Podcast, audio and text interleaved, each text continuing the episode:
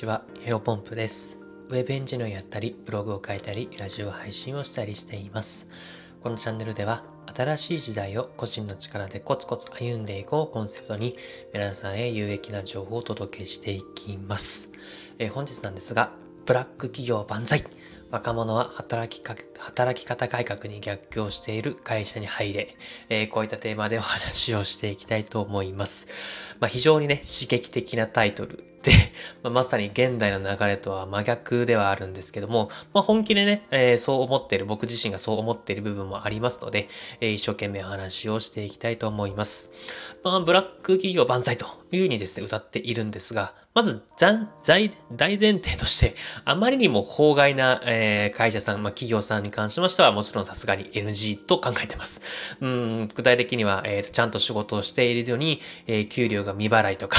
えー必要なパワーハラとかで精神的に必要に追い込むとか、まあ、こういうのはね、もちろん論外。です。で、まあ一応なので今回のブラック企業の定義としては、うん、まあなんだろうな、えー定時上がりだったら奇跡とか、えー月給自体はそこまで低くないけど、えー時給換算したらコンビニでアルバイトをした方がいいんじゃね的な、えーケースを想定しているので、えーちょっと前提のところ、えー一緒に認識すり合わせできればと思いまして、えーまずお話しさせていただきました。で、ここから冒頭、えー、失礼しました。本題に入っていくんですけども、まあ今皆さんが勤めている会社は、企業はですね、ブラック企業ですか？ホワイト企業ですか？どっちですかね？うーん、まあ人間の本質的には、やっぱりできるだけ楽をして生きていきたいっていうのが、まあ願望だと思うので、まあ基本的にはホワイト企業の方が人気がありますよね。で、ホワイト企業に入りたいというふうにですね、思ってる人もきっと多いと思います。まあ、ただね、えタイトルにもある通りなんですけど、私は逆で、まあ、若者、まあ、特に新卒で入社をする、えー大学生から新卒で入社する若者に関しましては、えーむしろブロック、ブラック企業にね、えー入社するべきだと思っています。あの、まあ、もちろんね、新卒で入社するタイミングで、天才的な頭脳を持ってですね、バリバリ仕事ができたりとか、まあ、もしくは一生食いっぱぐれない技術が身についている。まあ、わかりやすい例で言うと、プログラミング技術ですよね。もう本当に日本トップレベルのプログラミング技術、技術の職が、え身についているのであれば、ホワイト企業もね、大割ではあるんですけども、まあ僕みたいな凡人、うん、まあこの放送をね、聞いてくださってる方に関しましては、やっぱり東大出身とか、そういう方はね、やっぱりごく稀だと思いますので、まあ基本的には、うん、平凡な、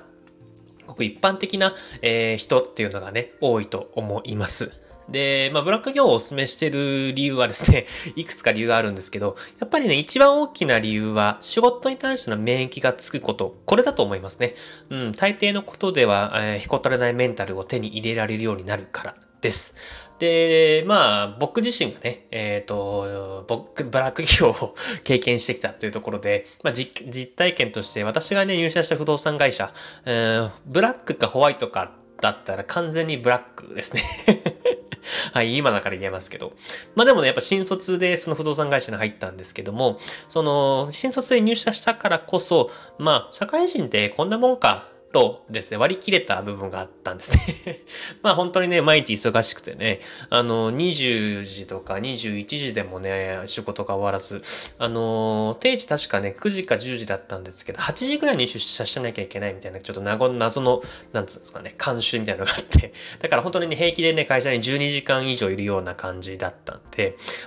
ですが、まあ、それプラス平日でね、あ仕事が終わったらそのまま仕事を持ち帰って家でやったりとか、休日もね、朝起きてから、うん、本当ね、夕方の18時ぐらいまでずっとやっていましたね。で、あの時はね、確かに苦しい思いとかもしたんですけど、まあ、気づいたらね、うん、なんだろうな、本当に分かりやすい例で言うと、ブラインドタッチ。あの、もともと不動産会社入る時は人差し指でね、あの、キーボード見ないと打てなかったんですけど、もう忙しすぎて、そんなこと言ってらんないんでね、気づいたら、あれなんか、うん、なんか気づいたらブランタッチできるようになってきたりとか。あとはね、本来僕非常に人見知りなんですけども、不動産の営業マンというところでね、えー営業電話とかめちゃめちゃ嫌だったんですけど、そんなこと言ってらんないぐらいね、仕事の量が多かったので、あのーなんか特に何も思わなくなってきた、あの、メンタルもね、非常に鍛えられました。あのーなんだろうな、体勢がついたという感じですね。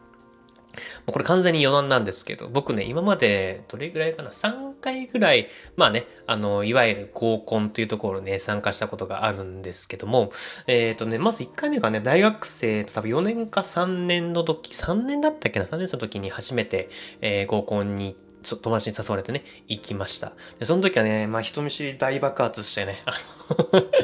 全然ね、話せないし、話したとしても汗だくでね、脇の汗とかもう額の汗とかね、非常にね、汗だくで喋りってたんですけど、あの、ただその、社会人の1年目で後半ぐらいになってからかな、また友達、また別の友人にね、合コン誘われて行ったんですけど、その時ね、その、確か3対3か4対4の合コンを開催させてもらったんですけど、なんか行ったら、僕、男僕しかいなくて、女性が3人か4人、3人だったっけな、1対3ぐらいでね、もう、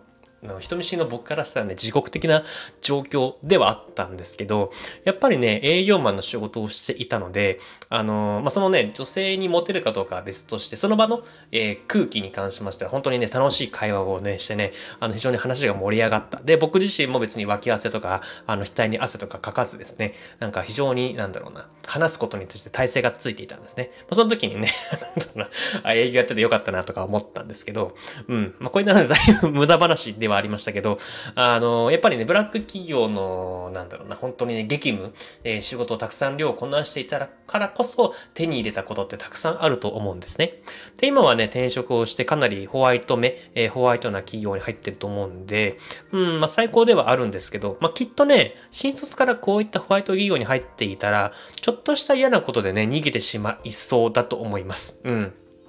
えー、繰り返しになりますけど、やっぱブラック企業の激務、圧倒的な仕事の量があったからこそ、えっ、ー、と、今何だろうな、仕事に対して、仕事以外で、えー、仕事だけではなく、プログラミング学習とかブログとかも1年で110記事書いてますからね。音声配信もこれ160日、もうちょっとでもう170日ぐらい話してる。もうほんと半年近くね、これ毎日話してるんですけど、これ多分ね、ホワイト企業に新卒から入っていたら、うん、そんなね、継続とか、あの、忍耐力とかって絶対ついてないはずなので、やっぱりね、うーん、これから30代、40代になっていく行くけども、あの、やっぱりブラック企業の経験っていうのは絶対に生きてくるはずです。まあ学生さんでね、ブラック企業には絶対に入りたくないと思ってる人もね、多いかもしれませんけど、え、そんなに悪くないと僕自身は思っています。うん。あのー、やっぱりね、えっ、ー、と、世の中で成功してる人っていうのは、もちろんね、ホワイト企業でそういったところに入ってる人もたくさんいると思うんですけど、やっぱり、えー、昔は、えっ、ー、と、もう、寝る間も惜しんで